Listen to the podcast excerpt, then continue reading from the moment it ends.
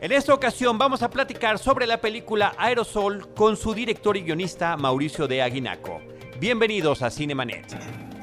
El cine se ve, pero también se escucha. Se vive, se percibe, se comparte. Cinemanet comienza. Carlos del Río y Roberto Ortiz en cabina. www.cinemanet.com.mx es nuestro portal, es un espacio dedicado al mundo cinematográfico. Yo soy Carlos del Río y a nombre de Paulina Villavicencio, nuestra productora, y desde Anchor Sound, les doy la más cordial bienvenida y saludo a Roberto Ortiz. Carlos, con el gusto de tener un director eh, de una película que buena parte de sus imágenes están filmadas en México. En México se han filmado muchas películas. Diríamos que cuando la industria estuvo establecida en México con muchos estudios, aparte de las filmaciones de estudios, pues estaban los exteriores. Y los exteriores eran la Ciudad de México, básicamente. Y me parece que ahí hay un elemento peculiar con su planteamiento plástico del México que vemos como rostro citadino. Y por supuesto también platicaremos del estilo visual que está utilizando Mauricio de Aguinaco. Bienvenido a los micrófonos de Cinemanet. Gracias por acompañarnos. Muchas gracias por tenerme aquí. Muchas gracias por estar platicando de cine y este, démosle, esperemos que sea entretenido. Por supuesto que sí, vamos a hacer lo posible, Mauricio. Primero que nada, la pregunta que le hacemos a, los realizadores cuando están aquí con nosotros, cuando nos brindan su tiempo. Eh, Roberto y yo ya vimos la película, pero brevemente, brevemente y sin spoilers, vamos a platicarle al público que escucha Cinemanet de qué trata esta película tuyo, que comercialmente se está estrenando en el mes de diciembre de 2016. Sí, estamos arrancando este, apenas este fin de semana, el 9, 10 y 11 de diciembre. Pues mira, Aerosol eh, va de... La, es la historia de tren y drama. Eh, dos chicos, Tren es un grafitero, Drama es una bailarina, una B-girl que le llaman en el, en el caló, en el argot eh, de la danza urbana, del hip hop, de toda esta cultura.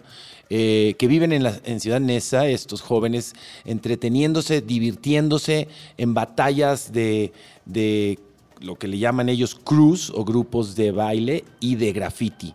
Y en ese mundo se encuentran rodeados por lo que es el estándar, lo que sucede en nuestra sociedad, una corrupción, un, eh, eh, pues un, narcomenudeo, una falta de, de, creer en los sueños, o sea, muchas cosas en contra de estos jóvenes eh, que tienen entre este tipo de intercambios de batallas creativas como retan a, a, un grupo que son además también como gangsteriles, que es el, el crew o el grupo del loco. Eh, que bueno, ahorita entramos a, los intérpretes, ¿no? Y el loco, a su vez, está protegido por la policía corrupta local, donde se encuentra un personaje policíaco, que ahí sí voy empezando a darles los personajes, Vanessa Bauche, no lo hace muy bien este personaje la, de la gente Carmen, que va en una patrulla eh, con Paco Ayala de Molotov, interpreta Ramírez, ya soltándoles toda esta información. Eh, tratando de balancear el tema del bien y el mal dentro de la corporación. No es una policía nueva, es una, un, una gente que cree en el sistema de justicia.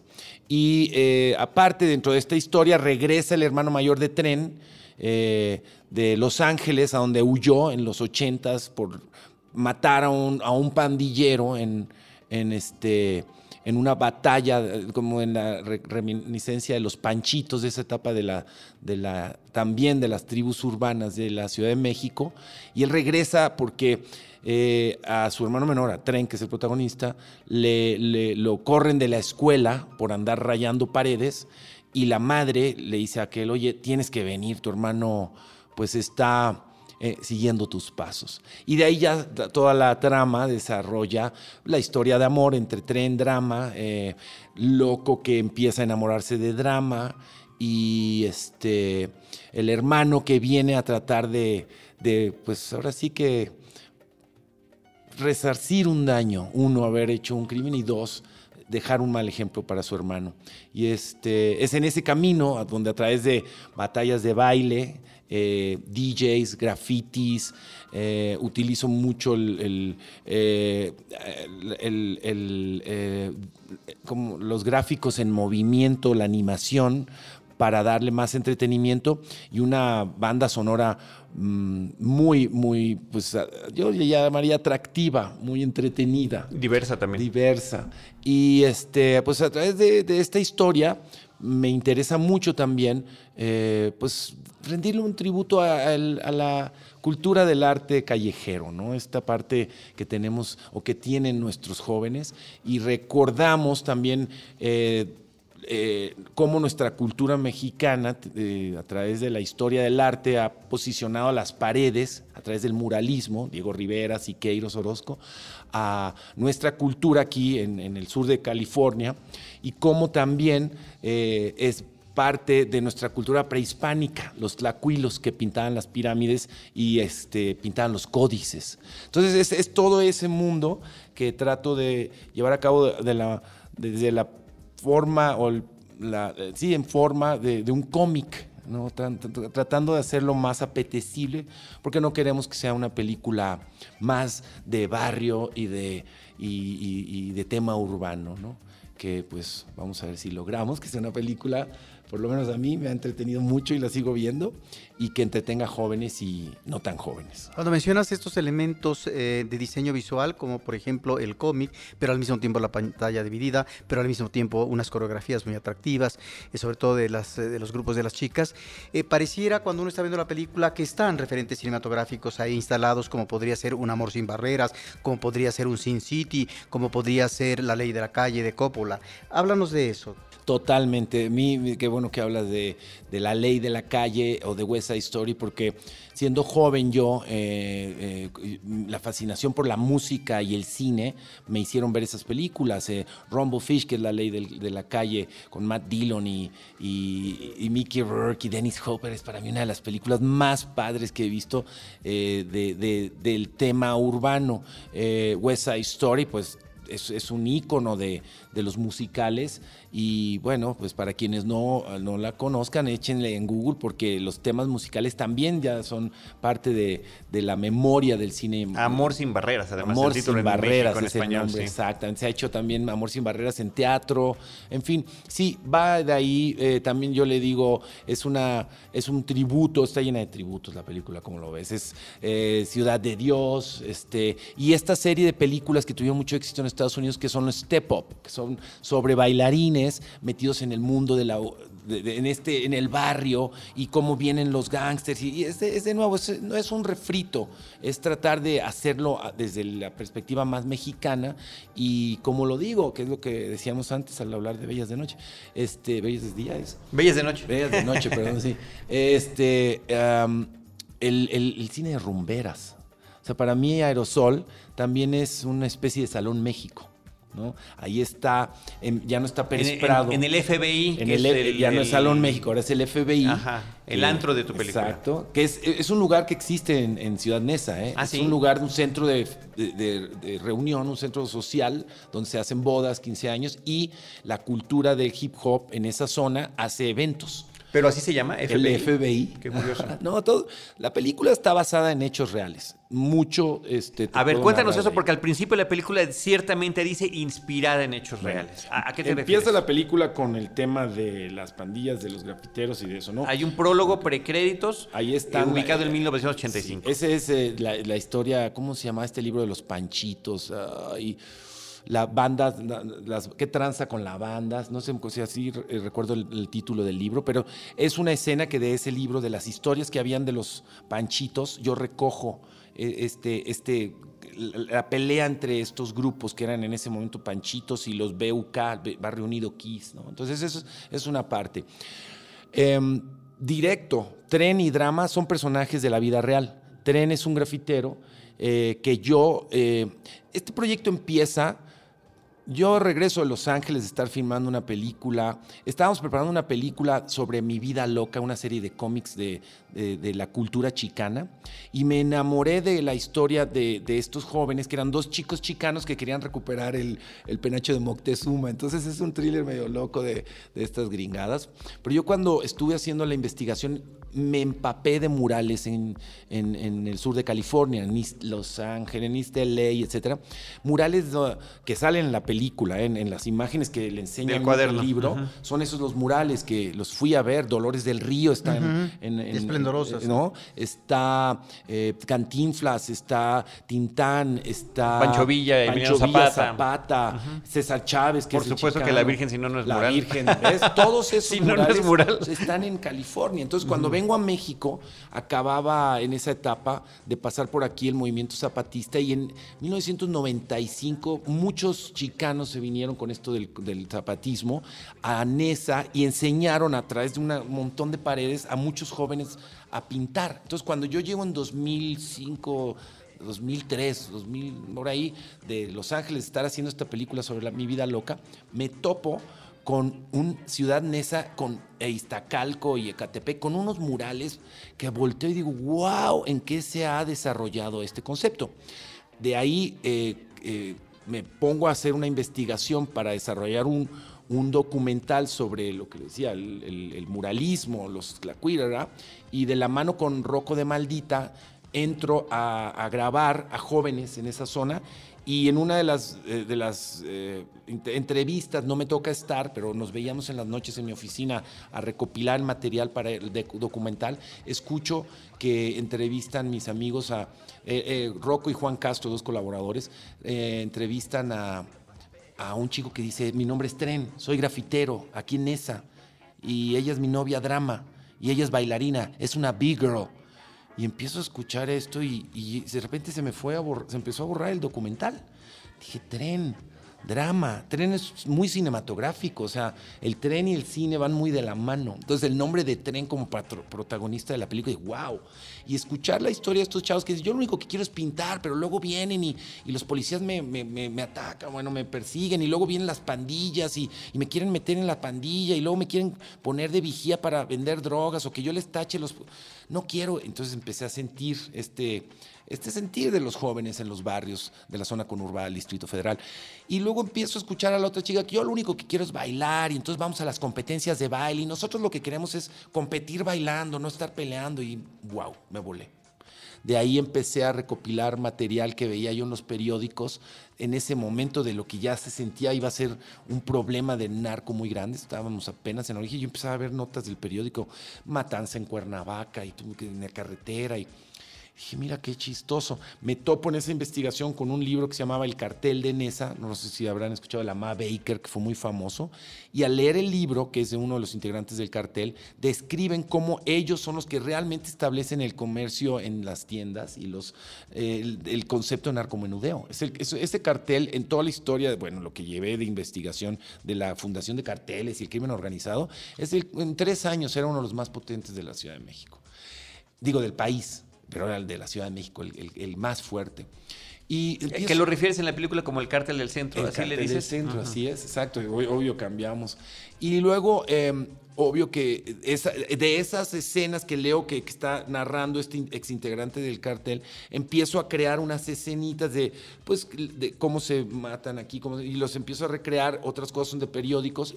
Por ejemplo, el Betito, el chavito, de la pandilla de los chavitos, es de, de una banda que había en Iztapalapa. Y yo le abro el periódico y dice, eh, se encuentra el niño de 12 años, eh, se define o se sabe que es integrante de una banda que se llamaban Los Betitos.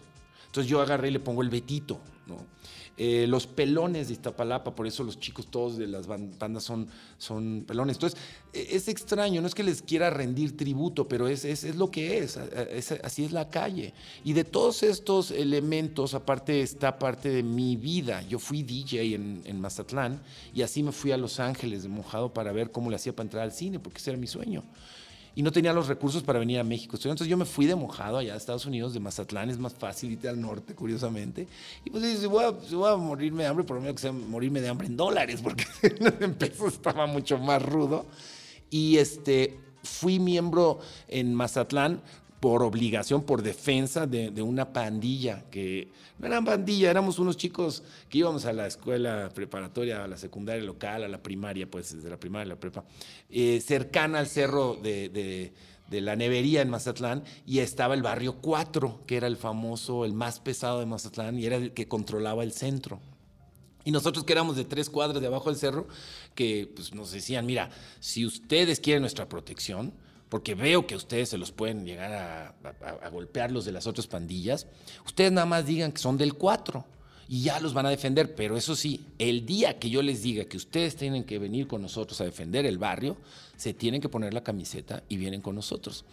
Eh, toda esa batalla campal del principio está, la primera vez que me toca eh, tener que cumplir este pacto, estábamos sentados escuchando, me acuerdo que oíamos ahí CDC, en, en una, la cochera de uno de los, de, los, de los vecinos, y de repente bajan un montón de chavos con palos del, del cerro a nosotros ya nos habían dicho que nos iban, no, no podíamos ser del 4 porque no éramos pandilleros y nos habían puesto el 3.5 porque nos faltaba media cuadra para llegar al 4, ¿no? Okay. Entonces bajan ellos con palos y nos dicen, a ver, 3.5 ahora les toca, pues ahora, venir con nosotros a una pelea. Y entonces pasan todos los ¿Qué edad pandilleros. tenías? Yo tenía primero secundaria, 12, esta era sexto de primaria, 12, 13 años.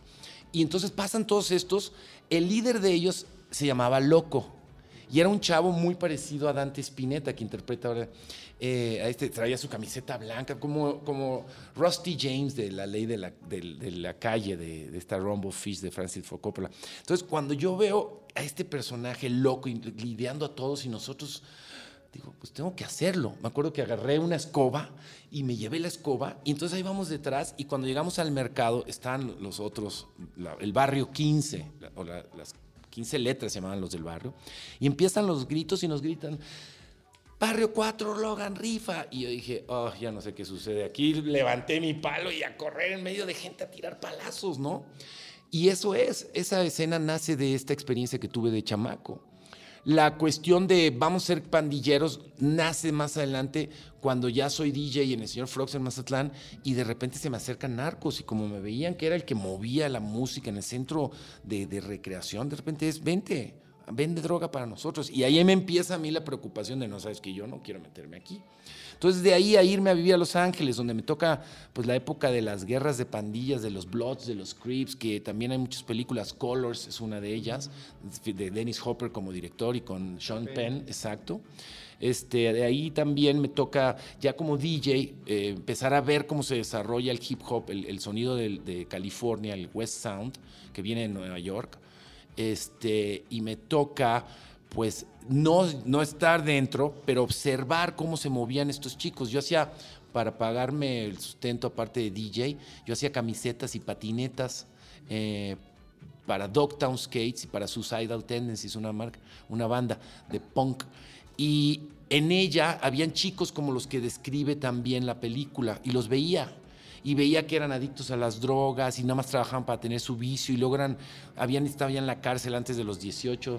Entonces yo todo esto medio lo trato de plasmar y, y después ya vienen los periódicos, ¿no? Lo, lo, que estoy recogiendo, recopilando en los periódicos. La, eh, la muerte de Ramírez, que en el auto pues, se, se, suicida, es de, de otro, de, de, de, otro corte de periódico y así sucesivamente. Entonces son hechos de la vida real, un poco marcados por la ficción en la que pero a final de cuentas, al, al, reunirlos de esa forma con la situación de la selección musical, con la situación de la edición, de los efectos especiales, de los efectos de postproducción que le estás poniendo y de la mezcla de los sitios físicos donde finalmente estás filmando, porque vemos que hay una primera unidad en Toluca, hay una primera unidad en la Ciudad de México, eh, se ve una estación de policía en Zahualcóyotl, se ve una patrulla de Toluca, como que al final de cuentas queda así como como un, una mezcla que nos da un universo ficción propio exclusivamente de esa película, porque, porque, esa ciudad yo no la conozco. Tal y como está aquí retratada, pues no es algo que me...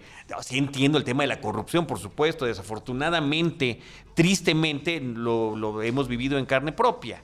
Pero este, al final de cuentas me parece que sí estás creando una especie de híbrido muy peculiar eh, para el, la, la, ficción de tu película.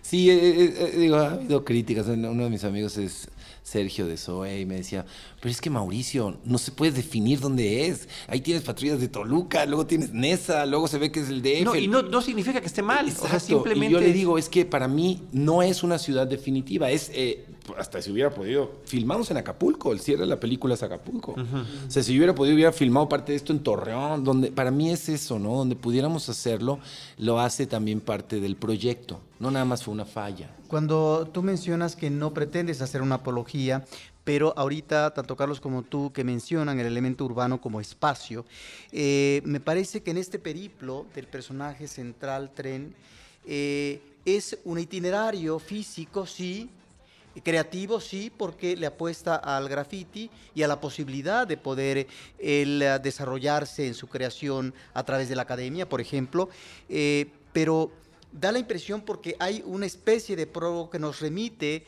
a, a, a, una entidad mítica sobre los dioses caídos. Antecedentes prehispánicos. Antecedentes prehispánicos que ya en una realidad actual del 85, cuando se habla de ese momento, que tendría que ver con esta ciudad eh, difícil, agobiante, violenta, y que finalmente es en ese itinerario de estos jóvenes tal vez la imposibilidad de que puedan abrirse camino en un destino al que pueden apostar o no, porque finalmente no es que sean unos fracasados, hay, hay digamos, eh, eh, hay, hay, hay, deseos, hay, hay planteamientos, etcétera, como jóvenes que son, pero la realidad finalmente es la que puede definir y en donde finalmente se pueden quedar a mitad de camino. Y en ese sentido me parece que este itinerario físico de este personaje, rodeado por los demás, su chica, el hermano, sus compañeros, etcétera, nos habla de una ciudad efectivamente muy complicada, cada más hostil,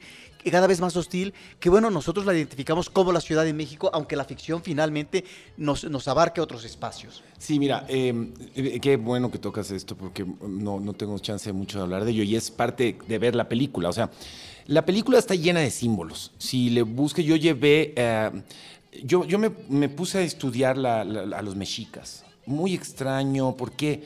Porque para mí la, fundación de Tenochtitlan, lo que significaba ese imperio, la llegada de los españoles y lo que veo en los códices, cuando yo vi los zompantlis, estos cráneos eh, que están eh, atravesados por, por una vara y ponían los cráneos y estaban sangrando y este, en una película desarrollé todo este tema como diseñador de producción, empecé a decir qué, qué rollo con nuestra cultura.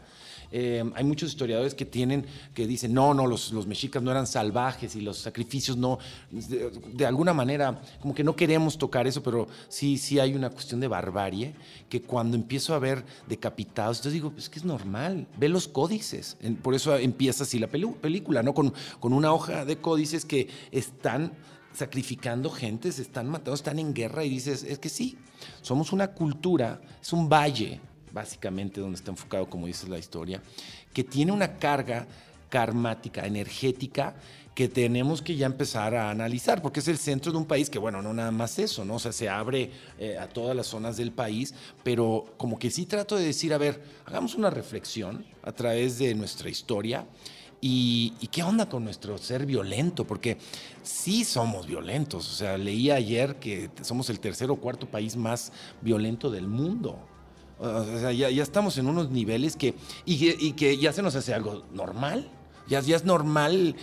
Hace unos meses apenas un amigo de nosotros, León Serment, fue asesinado por dos malandrines supuestamente vinculados al hijo que quiere este, cobrar el seguro y dices, perdón, Sí, dicen que los norteamericanos están mal, que los, los asesinos en serie, que son enfermos los sajones, porque, pero digo, sí, aquí no necesitamos asesinos en serie, aquí la calle está empezando a ser muy, muy violenta. Pero sí, hay que re reflexionar sobre quiénes somos como cultura y empezar a entender que, oye, perdón, esto está ya como para que lo, atendamos. Está padre sentirnos aztecas, pero esos mexicas eran violentos, ¿no? Era la forma de, de construir un imperio.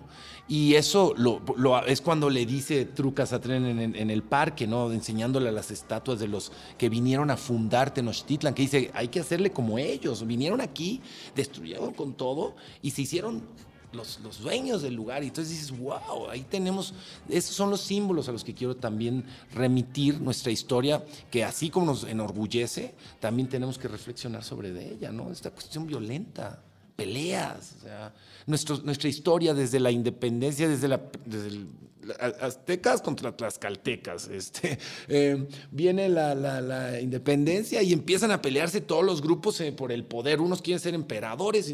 Tú estudias la historia de México y no sé, eh, la de Italia, ¿no? Llega un momento de la unificación y párenle, ¿me entiendes? Ya es un solo país y aquí no.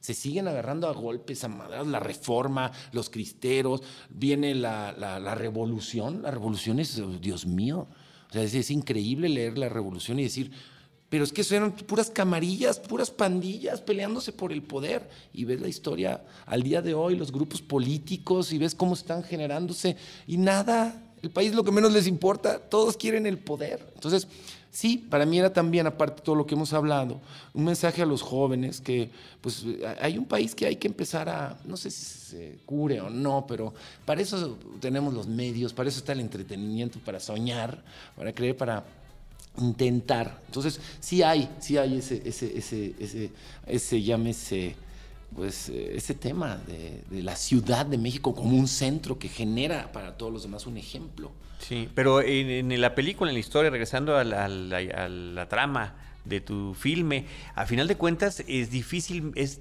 complicado el camino para llegar a esa conclusión. Y, ese, y en ese camino de repente pareciera que efectivamente la solución es la violencia y es el, el, el eh, ¿cómo se dice? Ojo por ojo y diente por diente.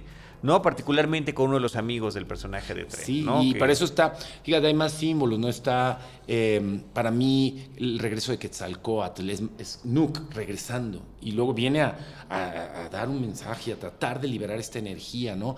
Eh, la, la Coatlicue, en otra versión del guion, era, era este, la hermana de, era Doña Leti, que es la que vende drogas, y está como que también ahí generando el imperio de Huitzilopochtli, que era el representante por el loco. Y, la de la bendita, la de la sí, ventanita. La bendita era más grande su personaje en el uh -huh. guion original. Entonces, yo lo que pensaba era ver, veía la historia de, de, de fundacional de, esta, de nuestra cultura mexicana y tratar, traté de pegar así los personajes que podrían rememorarnos a un nivel también pues inconsciente o genético, llámese, ¿no? El inconsciente colectivo, a esos niveles de mitos, cómo podríamos este, retomar desde esa perspectiva una ficción.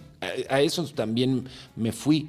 Por eso también el texto del emperador Nezahualcóyotl al final, o, del, o de Buda, ¿no? que también para mí es una historia de, de un proceso karmático en una, en una sociedad que pues, está viviendo un proceso karmático muy Ahora, serio. hay personajes que pueden identificarse en el ámbito citadino como personajes marginales que finalmente eh, no tienen tal vez mucho futuro porque son arra arrastrados por las circunstancias, por la droga, el alcohol, etcétera, la delincuencia menor, y que es el Teporocho, que al final va a jugar un papel importante.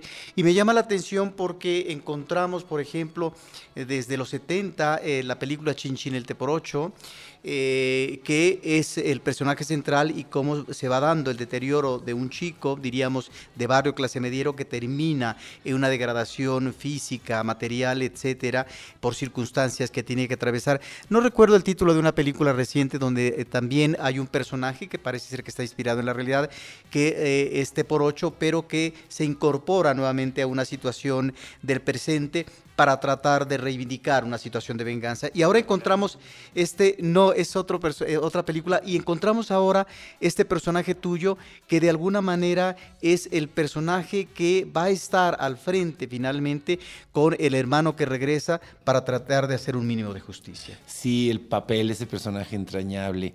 Eh, sí, este, deja recordar de dónde lo saqué a ese condenadote. Para mí es cada que iba yo a esa iglesia, eh, me llama la atención que está llena de, de teporochos, sí. ¿no? Entonces yo decía, bueno, eh, también estos personajes que se cayeron son como los veía en Los Ángeles, a que veía a, las, a los... A una vez estuve un día platicando con un señor de la calle que me empezó a hablar de una manera en la que él me explicaba que su filosofía de vida, porque era una persona de la calle, ¿no? Así me decía, yo, yo no tengo por qué estar preocupado por los impuestos, por pagar casas, yo, yo vivo libre. Entonces, eh, sí, en este caso, nuestro Teporocho, pues el, el, alcohol lo tiene dominado, pero es, es, no sé, no sé, no quiero tampoco ser tan romántico como decir, mira qué padre que se vive en la calle, ¿no? Pero también decir, hay una sabiduría en esta forma de la vida. Lo leí, lo viví al al, ver gente así en, Estados Unidos, cuando se desató todo esto de los guainos y los homeless que se pasó en la época de Reagan a la calle, mucha gente con problemas mentales o alcoholismo, etcétera. Pero sí veo que podremos, hasta de un jardinero, hasta la gente de la. Puedes recibir sabiduría. ¿no? A veces también siento que nuestra cultura es muy clasista, muy... ah, entonces le doy le trato de pasar la estafeta de, de mando a la gente de, de más abajo. Y creo que es válido, ¿no? Ayudaría a balancear un poco todo lo que tenemos como punto de vista social. Mauricio, eh, también hablando, porque esto finalmente es un reflejo de nuestra sociedad y de la situación socioeconómica y de la situación cultural, la selección de las locaciones que utilizas en la película. Totalmente. Porque, porque está eh, cierta iglesia y está este lugar donde están las bicicletas, ¿no? Que también está lleno de grafiti. Bueno, decía Roberto también en algún momento, no sé si fue antes de que, de que llegaras, inclusive, parece que es una ciudad eh, tapizada por grafiti la que presentas en tu sí, película. Totalmente. Pues es tal vez, yo de- desde que empecé en esto con Comoda para Chocolate haciendo arte y me fui durante todos esos años este, en el camino al diseño de las producciones, en la parte estética de los films, entendí lo importante que era eh, tratar de representar lo- de la manera más eh, honesta lo que la historia trata de decir. Entonces, ¿qué más que irnos a los lugares donde ellos están? Y conforme avanzaba en ello, encontraba más cosas que atesorar, ¿no? O sea, toda la zona del Chopo y esos murales, si tú pasas, vas al Chopo, los ves ahí a un lado, pero ya poner una cámara y ver esa pared enorme, ya para mí es, es como, tal vez me gustaría ver la ciudad llena de, de dibujos, llena de historias, llena de, de nuestra cultura pintada en las paredes y que fuera más no desde la perspectiva vandalista, sino estética, nuestra, nuestra forma de ver esta urbe de, concreto, que a veces para ser una cultura tan colorida, yo paso por la Ciudad de México en ciertas zonas y es gris, gris, gris. Entonces se siente en el alma, ¿no? Tú, caminas por, por, yo vivo ahora en Toluca y sales del centro y caminas por Nesa y de repente sí sientes desde la misma perspectiva eh, arquitectónica un- una carencia de emociones. Por eso ahora me llama la atención como los barrios más difíciles del país, igual que lo hacen en, en- en Brasil, eh, ahí en Ecatepec ya viste que pintan todas las casas de colores primarios, luego en la entrada desde, por Indios Verdes, ahí toda esa zona también.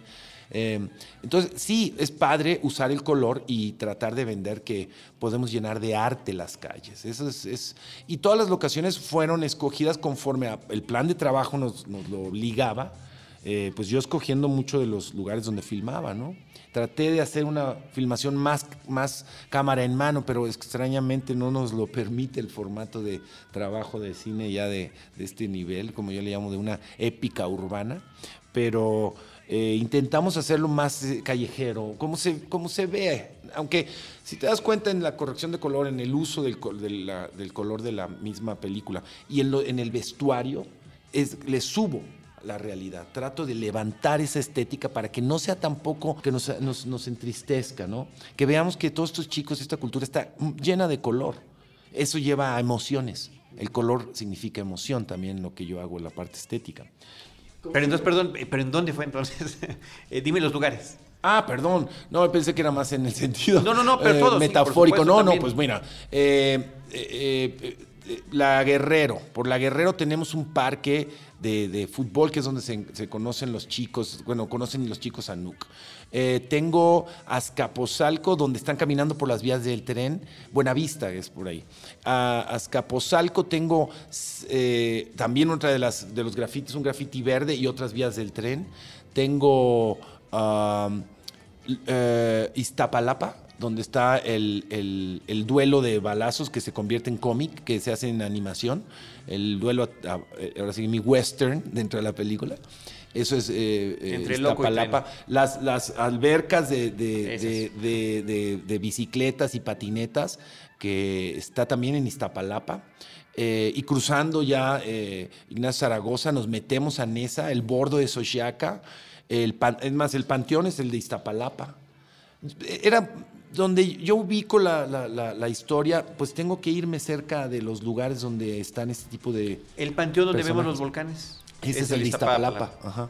Eh, ¿Qué otra zona? Después acabo en Toluca por necesidades de, de- También se ha vuelto difícil filmar en la Ciudad de México. A mí me queda claro, y debe de serlo, una ciudad tan compleja. Eh, debe de tener una normatividad y estoy de acuerdo, o sea, no sabes lo difícil que fue para mí de repente los permisos en la Cuauhtémoc, que es de las más duras, pero lo entiendo, lo acepto. O sea, no podemos estar haciendo el relajo que queramos. Entonces acabo cuando ya no tengo los recursos diciendo cómo me puedo ahorrar tiempo, dinero y esfuerzo, porque esta ciudad a veces no me lo permite, vámonos a Toluca. Y ahí recreé en el centro histórico de Toluca, el Zócalo, esa zona de, la geografía de la película. ¿Qué más? Pero también está la Ciudad de México, está el metro, está Reforma. Sí, Está, está, Reforma, cuando van las chicas, está la Roma, que está la Cuauhtémoc, ah, eh, donde está el antro de los chicos afuera, y el interior es en el Ideal, que es en San Ángel, en la parte de casi periférico, en San Angelín, por ahí. Eh, es extraño, sí, sí, le movimos por todos lados. Eh, la Universidad Tecnológica en esa. Ah, Ahí, ahí, wow, sí, sí me pongo a pensar. Acapulco acabó siendo una de las locaciones. Para hacer una película de tema urbano, sí le movimos a través de la ciudad por muchos lugares, sí nos movimos mucho. Ahora, eh, como es una película que aborda personajes juveniles, personajes del barrio y de cierta complejidad con, con respecto a este entorno hostil eh, del que platicábamos, te quiero preguntar las reacciones del público, porque me parece que es una película que eh, muy seguramente no es que esté enfocada para jóvenes, finalmente una película puede disfrutar gente de diferentes edades, pero muy seguramente el público juvenil puede encontrar ahí un eco.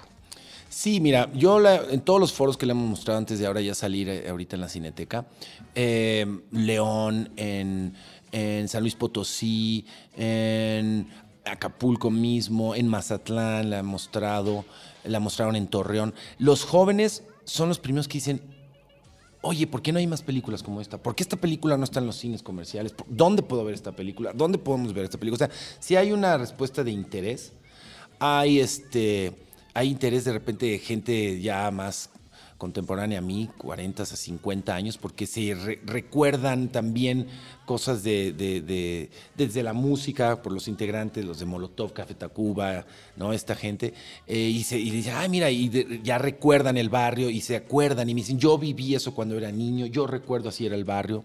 Los jóvenes dicen, eso está pasando ahorita en el barrio. Y mira, me ha llamado mucho la atención que en muchos foros porque las entradas, ya sabes, en estos lugares son gratis. De repente ves gente de la tercera edad. Yo cuando los veo que presento la película digo, ¿qué hacen estos señores aquí? ¿No? Y me espanto porque digo, se van a parar y se van a ir. Termina la, película, prenden la luz, veo a los señores de la tercera edad ahí todavía viéndome, hablo y son de los primeros que levantan la mano y dicen, oiga, me encanta el mensaje. Entonces sí, vamos desde los chavos, como digo, a los no tan chavos porque eso es también parte de lo que dices, ¿no? O sea, es, es como para toda edad, pero el foco, el, a lo que vamos, es, el mensaje es para los jóvenes. Tu reparto, Vanessa Bauche, Marco Pérez, eh, Mario Zaragoza. Sí, sí, es, es, mira, yo desarrollé muchos proyectos con Arau, hicimos Zapata, hicimos como Chocolate, Pasó por las Nubes, bla, Cada que levantaba el proyecto, Alfonso me llamaba para hacer la parte estética y me daba una carpeta. Y yo veía la carpeta y decía, no existe una película, pero ya había un, un elenco y veía cómo se construía detrás de eso toda una... Entonces cuando empiezo a hacer esto y hago mi carpeta, digo, mira, vamos a ponerle grandes actores. de la dupla de Amores Perros, pues Marco Pérez y Vanessa Bauche, película similar, ¿no? Busqué a Luis Fernando Peña para hacerle a Tren, pero ya Luis Fernando era más, ya se veía más grande, ¿no? ¿Quién se parece? Pues el, Cristian Vázquez, que era, acaba de hacer Oveja Negra. Eh, en el andar como fui DJ y les hablaba el rock en, español y estos amigos, eh, encontré que podría a los chicos de Molotov invitarlos, les hice la convocatoria porque los conozco. En algún momento Tito quería, fuera DJ, quería que yo fuera el DJ del Molotov. Yo les dije que no, yo quería hacer cine. Y les ofrezco el guion y Paco es el que me dice, yo quiero al policía malo en un viaje con un socio que tenía para levantar financiamiento de la película, un socio argentino, me, presenta a Dante Spinetta y le digo, oye, léete el libro y me dice, yo quiero hacer el loco, ese lo quiero. Y en eso, un día que me topo con Quique Rangel de Café Tacuba en un bar, le digo, oye, ¿qué onda? ¿Te quieres aventar el, algo en la película? Aviéntame el guion y me dice, quiero hacer el Ministerio Público. Entonces, eh, eh, digo, también era importante, ¿se acuerdan de esa película Training Day? Sí, sí, sí, ¿no? con Denzel Washington. Cuando yo veo esa película y veo a Snoop Doggy Dogg, a Dr. Dre, y, y digo, es que eso es lo que hay que hacer para que los chavos vean cine. O sea, llama a sus íconos de la música, llama a los íconos del cine que tengan ese peso. Mario Zaragoza, pues es el ícono también de estos personajes de, de los malos y del policía, ¿no? Y, y de ahí eh, me voy a los jóvenes desconocidos. O sea, Drama, quien interpreta Drama, es una chica, porque esa era parte del proyecto. Vamos a hacer sueños realidad, eso es lo que es el cine, ¿no? Entonces, convoqué a muchos jóvenes para que hicieran las batallas de baile y ahí empecé a castear a las chicas que son del crew, o el grupo de baile de drama.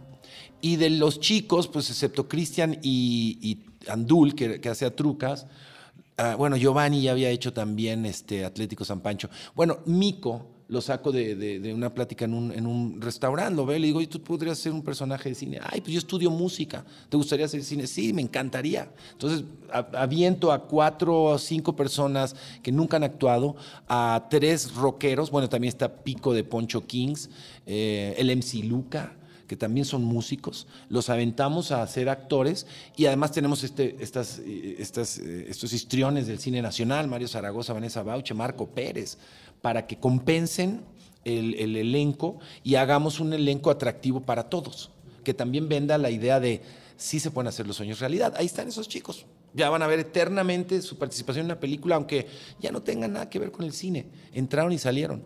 Y fue un reto también. Oye, Boys in the Hood también eh, es una película de, de esta situación que se está hablando urbana, cómo son afectados los barrios de los negros, esta película de John Singleton de principios de los noventas, y Ice Cube es uno de los personajes Sí. importantes en la película, ¿no? Estas incursiones de estos músicos en, en terreno cinematográfico. Sí, a ellos les, les gusta la idea. ¿eh? A mí ahora, después de enseñarle a Molotov la película, se, me- se va Randy al lado que me dijo, no, yo no quiero saber. Me dice, oye, este, en la próxima película a ver si te diseñas un personaje para mí. Y curiosamente en la, la versión original de, de- que quiero hacer la serie, ¿eh? Aerosol, a propósito, ahí les va. Eh, en, la, en el guion original, por eso me voy a hacer la serie, porque no ocupo. Cuando yo llego con el guion en cine que me apoya, yo salgo con 160 páginas y lo presento así. Me dicen, ¿estás loco? Los guiones son de 100 páginas. Y yo, pero es que si no lo quitas 60 páginas, este, pues no te vamos a pagar el apoyo que te dimos. Y en 48 horas me tienes así, o sea, 60 páginas, pero ahí se fueron el cartel del norte, quién alimenta de armas a estas gentes, el gringo que les vende en la frontera. Entonces, había un plot enorme.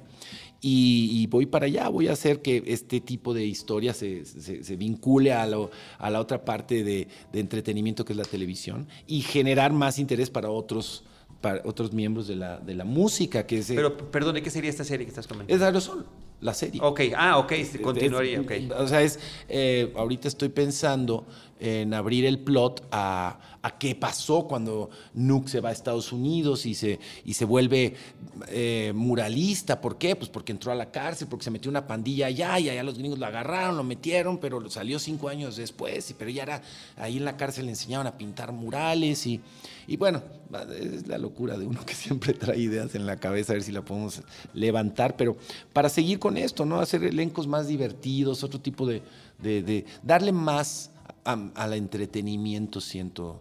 Me gusta mucho colaborar con los rockeros. Oye, los y eso porque está vinculado con tu película, te lo voy a preguntar. ¿Ya viste esta serie de Netflix que se llama The Get Down? Ya, la- ya te la Totalmente, echaste. obvio, y no no. dijiste, ¿qué pasó? No, hombre, mira, desde que escribí el guion, yo estoy hablando de, esa, de, de ese, de ese mundo. Es cuando yo Sí. empiezo a ser DJ. Y, y he sido un seguidor de toda esta cultura. Y además Baz Luhrmann, ¿no? Es, Que- es, el- eso es otra influencia, Baz Luhrmann, Ro- Romeo y Julieta, este, todo este tipo de icono, eh, de- ahora sí que iconografía, icono, iconos del, del entretenimiento mundial. Sí, The Get Down es una forma de interpretar estas culturas en Norteamérica, en Nueva York, y yo quiero hacer nuestra versión mexicana, sí tiene algo de ello. Sí, sí, obvio. La recomiendo. Ahorita, fíjate, en Netflix hay muchos programas que empiezan a alimentar de esta cultura la programación. Sample This, eh, Hip Hop Na- Nation. eh, hay como cuatro series ahorita que si se ponen a ver, está la historia de donde nace todo este movimiento de arte urbano. Que mira, ahí te va otra premisa detrás de la película. Cuando yo estaba en Los Ángeles y veía a todos estos chicos negros, hispanos, que eh, eran eh, de alguna manera el mercado de cientos de miles de bandas pequeñas de barrio eh, eh, y noto que empieza, curiosamente, eh, comerciantes judíos a, ver el potencial que había en los números que estos chamacos representaban, empiezan a invertirle a, esta cultura y esa cultura al día de hoy es la cultura de la música pop que todos los jóvenes siguen. Como decía el MC Luca, si el hip hop es una moda, es una de las modas que más tiempo han durado. Ahí está Rihanna, ahí está Justin Timberlake, ahí está Justin Bieber. Están haciendo todavía de esa cultura lo que significa su carrera. Beyoncé, y etcétera, etcétera. Entonces, es, es algo que, que siento a la misma masa, a los jóvenes, que no tienen recursos para una banda de rock, no hay bajo, batería, teclado, pues ponen un sample de una cinta y un micrófono y vámonos a, hacer música, el ingenio y la falta de recursos. Y es, eh, ha creado un imperio económico también, es, es, una forma de también ver, démosle poder, empoderemos esas manos y no, no nos vamos a arrepentir de que ellos crezcan con esa cultura. Esa era una de las previstas también detrás de la película, ¿no? Está un poquito complicado. Ahora que mencionas espacios citadinos, eh, y hablabas eh, de Nesa y al mismo tiempo de vivencias eh, tuyas en el pasado que de alguna manera integran una serie de personajes, situaciones que se convierten en ficción y que a través de un tratamiento visual eh, sui generis, pues obviamente queda en eso, en ficción, aunque uno se remita a realidades fuertes del país pues ah, uno diría que hay vasos comunicantes a veces en el cine y aunque efectivamente sea otra cosa tu película, pero en estos momentos recuerdo eh, un documental eh, por parte de Sara Minter, recientemente fallecida, de un grupo de Nesa Walcoyot que eran unos chavitos que se dedicaban a la música y que eran los mierda pongs y que finalmente eran personajes eh, muy marginales, pero que ahí está esa realidad abrupta, esa realidad terrible, ese destino posiblemente fatídico, y con otro tratamiento tuyo, que tiene que ver con la creación a partir del graffiti, a partir del baile, a partir de una serie de elementos que finalmente son posiblemente el sostén y la recreación cotidiana de estos jóvenes. De ellos, sí. Em, fíjate, Sara, hijo, qué, qué buenas memorias traes. Yo lo que intenté y mi hija, mi hija tiene 17 años y ayer decía en la premier, ay, la película de mi papá a veces es tan cursi. Sí me han criticado en cierta medida el hecho de que trato de ser más didáctico y sí le meto al melodrama, sí hay una cursilería, porque em, esos homenajes eh, a, a, Nesayor, que era el nombre original de esta película. ¿eh? Em, hay otra película de Nesa, no me qué, eh, el en fin, la de los jefes. sí estamos haciendo un homenaje a esta cultura, pero le, nos falta hacerla más apetecible, ¿me entiendes? Para Entonces, es, sí, sí es parte de todo eso, nada más que sí la ven ellos y dicen, no, no, no, espérame, esto es un cómic, no, no, no, espérame, esto es eh, no les, porque la tratamos con un poco un estilo de... de, de, de, pero es ficción y por lo tanto es válido. Sí, obvio, pero de a veces que es bien difícil. A mí, mira, cuando presento el guion en IMCINE, lo primero que me dicen, ay, no, por favor, no puede ser esto. Es que así no es México. Y entonces yo me acuerdo que dije, a ver, espérense tantito, señores. No hacemos cine solo para documentar una sociedad, hacemos cine para inventar una sociedad, para crear una forma de ver las cosas, para dar opciones, para crear sueños y que se hagan realidad. El cine no solamente es documento. Por eso a veces me, no, no, digo, admiro el trabajo de todos estos homenajes que se hacen, pero, pero está, está padre pensar que hay otro, hay, una ficción, esto es de mentiritas, para eso es esto, ¿no? Y es donde yo me tomo esa libertad. Por eso a veces siento que no soy tan fiel como ellos a él. Pero sí hay una fidelidad porque estoy siendo honesto. O sea, sí me metí, sí conozco a estos personajes. Todos estos chicos son el MC Luca, cuando lo conocí, el Tren, Big Metra, que ahora ya es una personalidad, el DJ Aztec. Son gente que yo conocí hace 15 años y están plasmados en personajes que ficcionalizamos, ficcionalizamos, pero no son ficticios, están basados. Entonces, esa honestidad sí es la que, la que espero se respete, pero de que sí está manipulada la realidad para que sea un producto más comercial, lo está y con toda la intención y con más cursilería, más hacia ese cine pues que nos, que nos gusta ver en telenovelas o en cine gringo mismo, ¿no? Que nos sacan la lagrimita. Mauricio, la película ya está en cartelera. Platícanos también, eh, para concluir esta charla, redes sociales, eh, Sí. eh, porque bueno, ahorita es una forma también de promover las películas a través de distintos, y sobre todo siendo, eh, tan- teniendo tantos elementos musicales, pues seguramente también por ahí hay una vertiente importante que explotar, ¿no? Para Sí. la promoción. Sí, los, los chicos que hicieron la música, pues digo, son gente que, que se dedican a esto en, en las mismas zonas donde la película se tiene que mover. Eh, mira, las redes sociales que tenemos son Aerosol la película en Facebook, Aerosol la película YouTube, Aerosol The Movie, o sea, Aerosol T-H-E-M-O-V chica I-E eh, en Twitter. Y pues ahí vamos viendo y les vamos informando. Es importante también comentarles, eh, el, cine mexicano está atravesando por un grave problema desde hace mucho tiempo. No hay ventanas de exhibición y a los exhibidores comerciales no les interesa mucho porque el cine norteamericano viene con muchísima más publicidad y entonces es más fácil posicionarlo y viene mucho mejor y bla, bla, bla, vendes más palomitas. Entonces no hay, un, no hay una responsabilidad de los puntos de venta para decir vamos a, a- meter cine mexicano. Al contrario, ush, no, Entonces no salimos con mucha promoción, no se cree mucho en este tipo de esfuerzos. Mm, Aerosol lo que intenté hacer es eh, llenar un hueco que está en medio del cine mexicano. Por un lado tenemos un cine de arte bien posicionado en festivales, en Cannes, en Berlín, pero que es un cine que no atrae al público. Es muy pequeño lo que llegan a, a llamar y convocar, entonces aburre con todo el, digo, perdón, pero sí soy crítico, tengo que decirlo, así me siento. Yo soy antes que cineasta, yo soy un, un- un- un au- audiencia. He sido, eh, he visto cine desde los 10, 8 años, no dejo de ver cine todos los días. Entonces, eh, no me molesta, pero sí digo, ya, ya está eso hecho bien. Y luego tenemos un cine que, por ejemplo, tú vas a una distribuidora y te dicen, pues mira, si es comedia romántica, te- va si es de horror, porque si no, no funciona. Entonces, hay dos líneas donde el cine mexicano se, se mueve. Películas que yo digo un poco más frívolas, superficiales, o antropológicas, eh, bonitas.